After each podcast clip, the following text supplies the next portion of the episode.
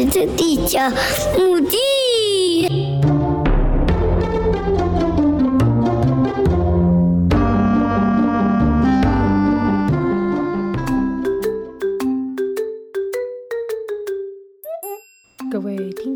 大家好，我是地球妈妈，欢迎大家收听本期的节目。所谓啊，戏如人生，人生如戏。电影能够在我们生活中有如此分量的原因，不在乎电影本身。的确，有太多的题材都是出自于生活中的一些大小事。最近呢，地球妈妈也参加了一个 podcast 的串联节目，而本次的串联活动主题呢，叫做日记元年，主要是以电影来进行分享。哦，而我们也会有专属的 hashtag，目前呢持续更新中，里面有更多不一样的 podcaster 做分享的话，我们也会把它连接在资讯栏里面。那我们废话不多说，就来开始今天的节目吧。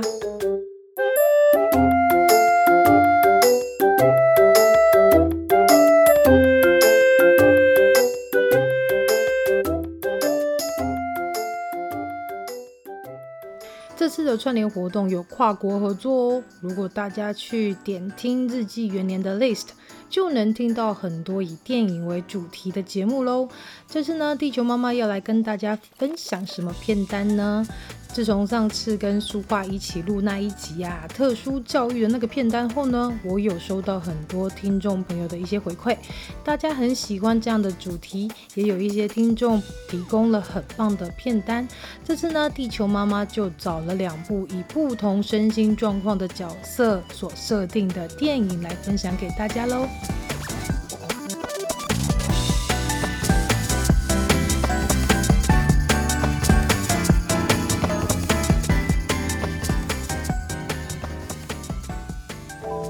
来这个系列啊也会陆续推出哦。其实本来地球妈妈要介绍四部的，但后来发现当我口稿写完，已经洋洋洒洒好几页了。那为了给大家一个舒服聆听的节目，只好冷冻将另外两部移到下次再介绍给大家喽。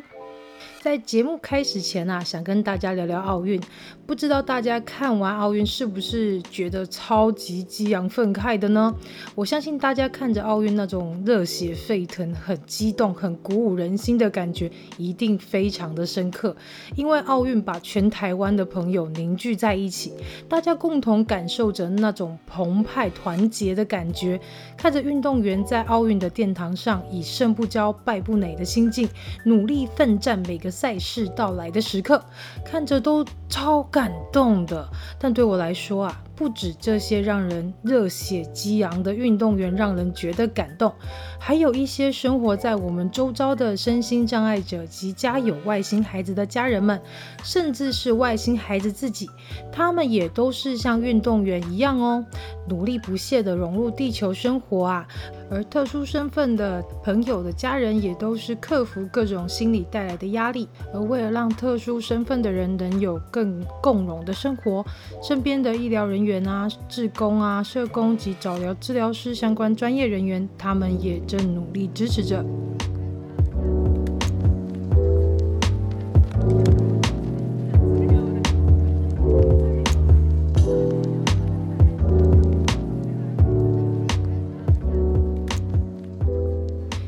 带给大家的是来自瑞典的《阿蒙正传》。这部在二零一零年以爱情喜剧类别的《阿蒙正传》，甚至还入围了第八十三届奥斯卡金像奖，瑞典官方入围的最佳外语片奖哦。而它也改编于瑞典的畅销小说《对橡树说话的少年》。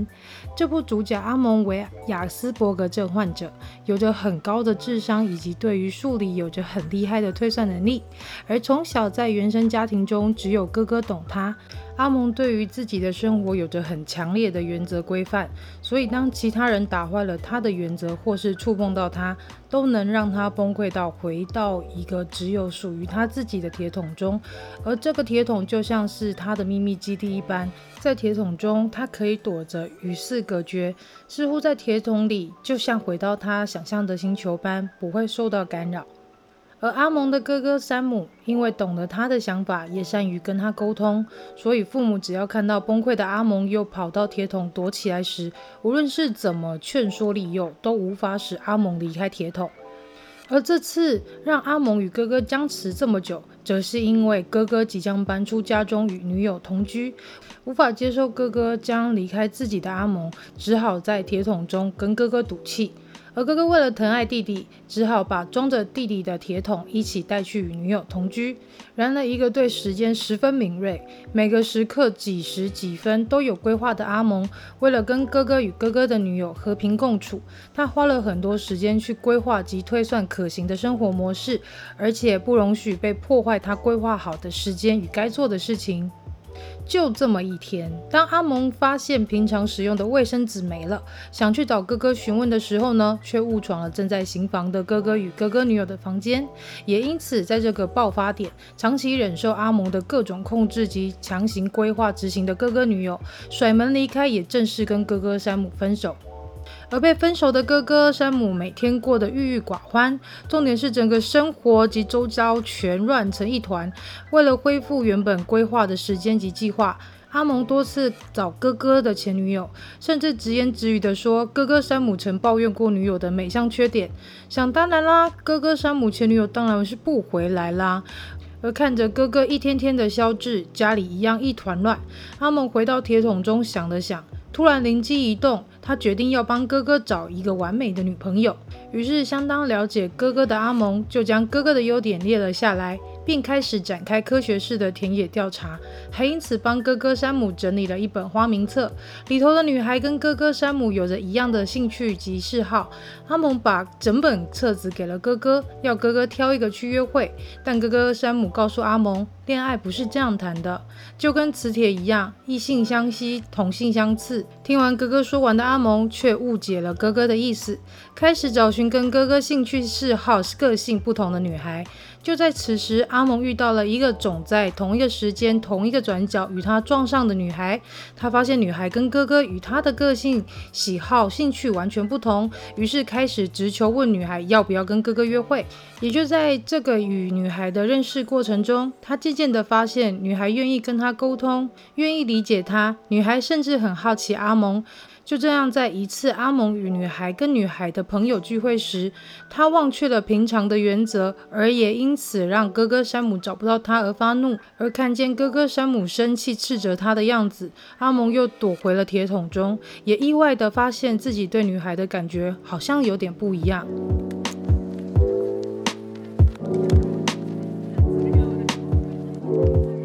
什么是雅斯伯格症高功能自闭呢？《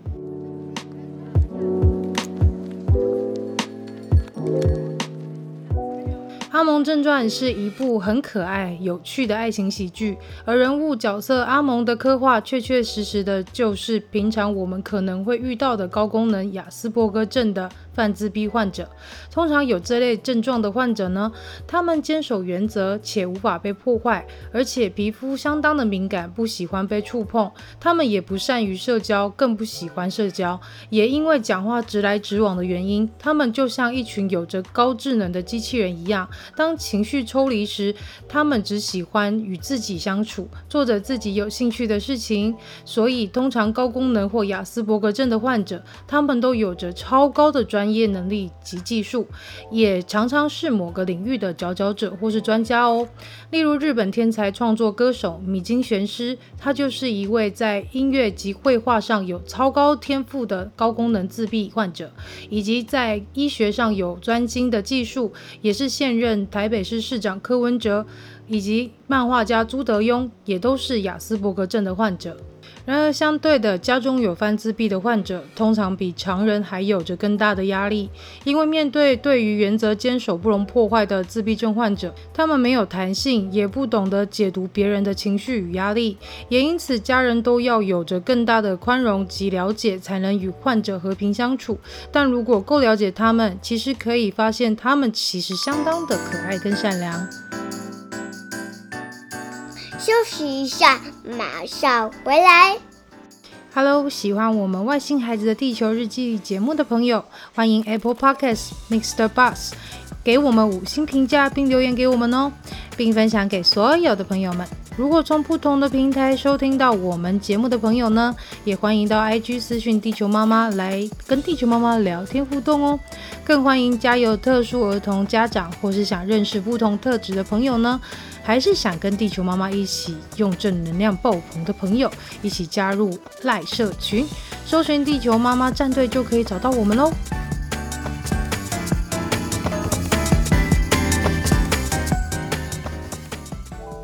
接下来呢，要给大家带来的是日本的电影《三更半夜也要吃香蕉》，同样也是改编自真人真事的纪实文学小说《三更半夜居然要吃香蕉》。肌肉萎缩症鹿野静明与志工们这本书当中，片中的主角啊，鹿野静明是肌肉萎缩症的患者，仅剩手及头部能自由的动作。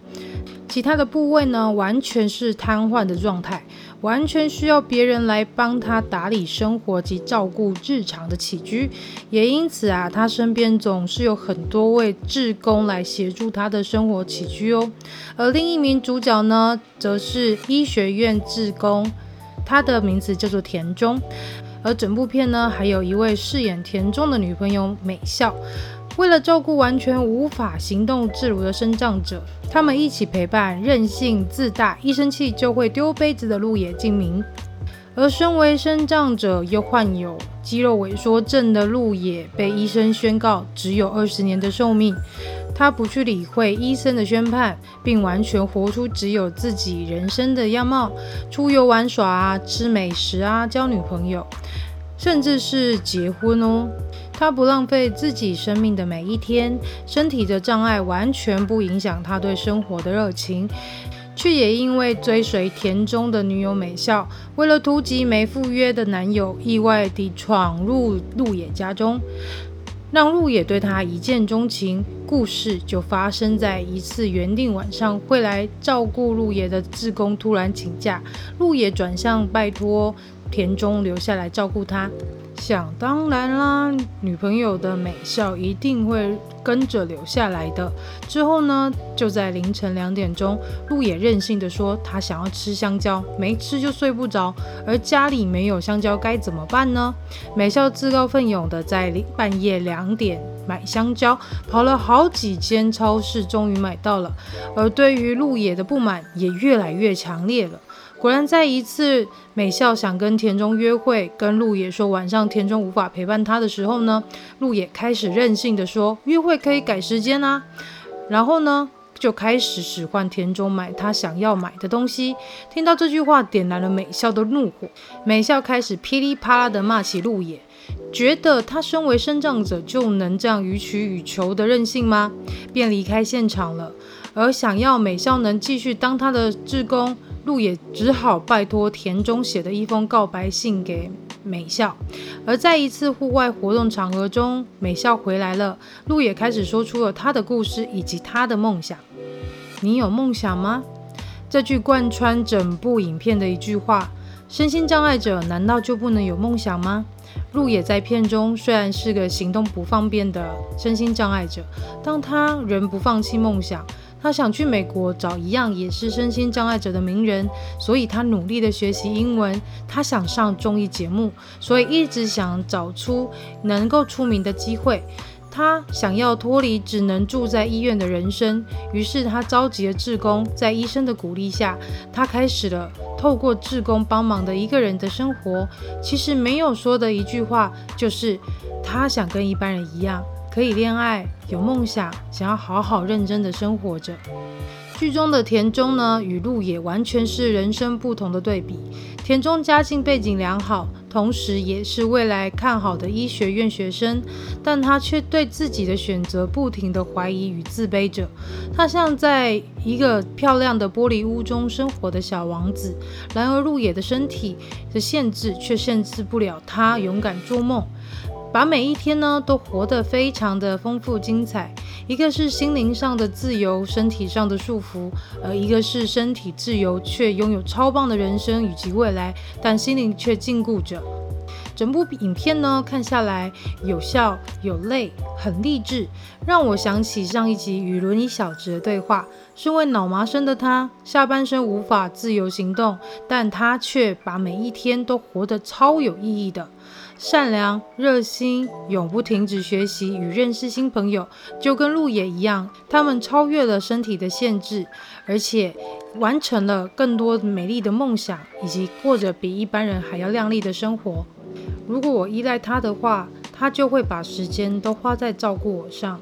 父母也应该有自己的生活。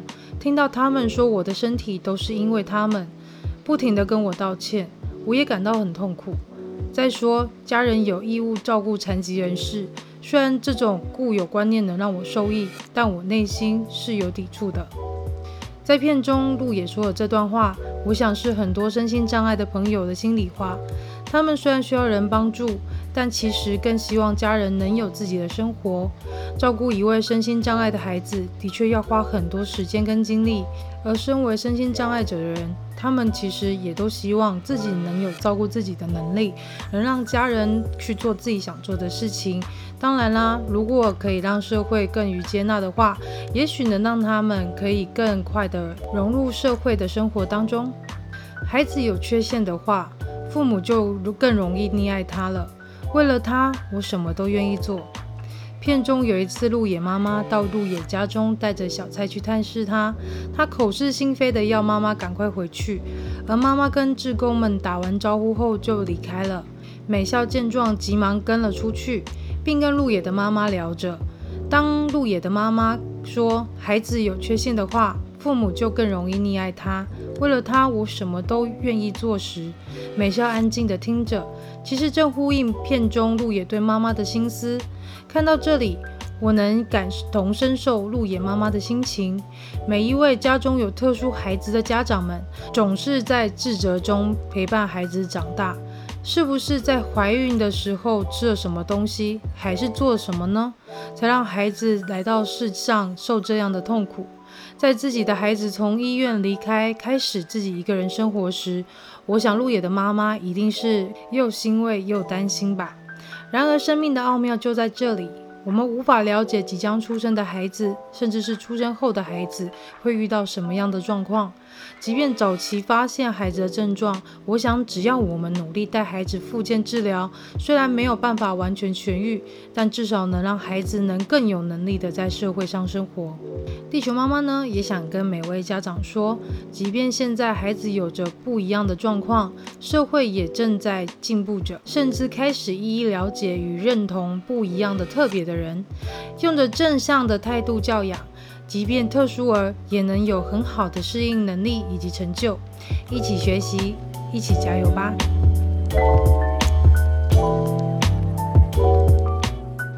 什么是肌肉萎缩症呢？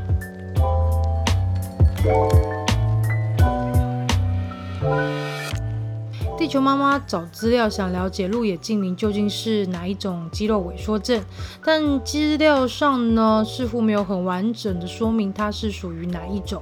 而这里呢，想跟大家介绍比较常见的两种肌肉萎缩症，一种是肌源性肌肉萎缩症，也就是 DMD。那这接下来的资料呢，是来自中华民国肌萎缩症病友协会。DMD 的症状呢，好发在两岁到六岁之间。初期的征兆通常有起步较晚、做直立跳跃有困难、步伐摇晃、由地上起身有困难等现象。然而，虚弱的征兆包括稍由椅子起身有困难、无法以正常的姿势爬楼梯。髋部步履平衡困难，而大体上来说，一般男童每三千两百人就会有一人得到 DMD，而非遗传之偶发突变病例，发生率大概是一万两千人中会有一个人。而 DMD 可透过怀孕后的十周，可以进行不同类型的产前检测。绒毛绒膜毛采样可在十到十二周进行，羊膜穿刺呢，大概在十四到十六周可进行。妇女或夫妇需要仔细考虑采用哪项测验，并且与遗传咨询师讨论这个问题，理想的时间就会是在怀孕之前哦。而另一种呢，则是现在产检医师都会建议要自费裁剪的 SMA，也就是脊髓性肌肉萎缩症。SMA 的症状可能包含渐进式的肌肉无力、瘫软以及肌肉萎缩。肌肉无力通常会同时出现在身体两侧。SMA 呢，属于体染色体隐性遗传疾病，是因脊髓的前角运动神经元渐进式退化，造成肌肉逐渐的软弱无力、萎缩的一种疾病。但智力发展呢，是完全正常哦，发病的年龄从出生到成年都有可能。目前此症呢，无具体的治疗方式。非重度患者也仅能用物理治疗及呼吸系统照护，以减少并发症的发生。这个症状呢，在孩童的发生率是第二高的。严重体染色体隐性的遗传疾病，在台湾一般人口的 SMA 带因率大概是两到四趴。换句话说呢，大约每三十到五十个人就会有一个人是带因者，仅次于常见的海洋性贫血。然而，这个新生儿发病的几率大概是六千分之一到一万分之一。目前已知位于第五号染色体的运动神经元存活，基因缺陷为导致此症的最重要的原因。那以上的资料呢，是来自于柯昌明妇产科哦。以上呢，就是这次外星孩子的地球日记周末看电影吧系列。这次地球妈妈推荐给大家的这两部作品，我们透过电影学习身心障碍者及不一样的特质的人的身心状况，也从他们看似不便利的人生中获得更多的正能量哦。这次呢，也非常感谢听众朋友给地球妈妈的电影推荐。接下来将会不定期的推出周末看电影吧系列，让大家一起轻松的从电影中认识不一样特质或身心障碍者的故事哦。也透过节目啊，来了解一些症状，或者是了解一些特质哦。节目来到尾声啦，上架的今天呢，刚好是八月八号父亲节。其实特殊儿家庭中的家长，大家很常提到妈妈的辛苦，因为在照料孩子上，或是带孩子上早疗复健啦，几乎都是妈妈们。但我相信，也是有努力带孩子复健早疗的爸爸群哦。更甚至啊，还有着一群为了家里打拼的爸爸们，他们承担的也许是比妈妈更大的压力及。经济的重担，为了家庭，为了让孩子有能有更好的资源可以持续进步，你们都辛苦了。也祝这群辛苦的爸爸们父亲节快乐哦！以及独自一人辛苦带孩子的单亲妈妈及单亲爸爸们，你们辛苦喽！那下周的外星孩子的地球日记，我们再见喽！大家拜拜。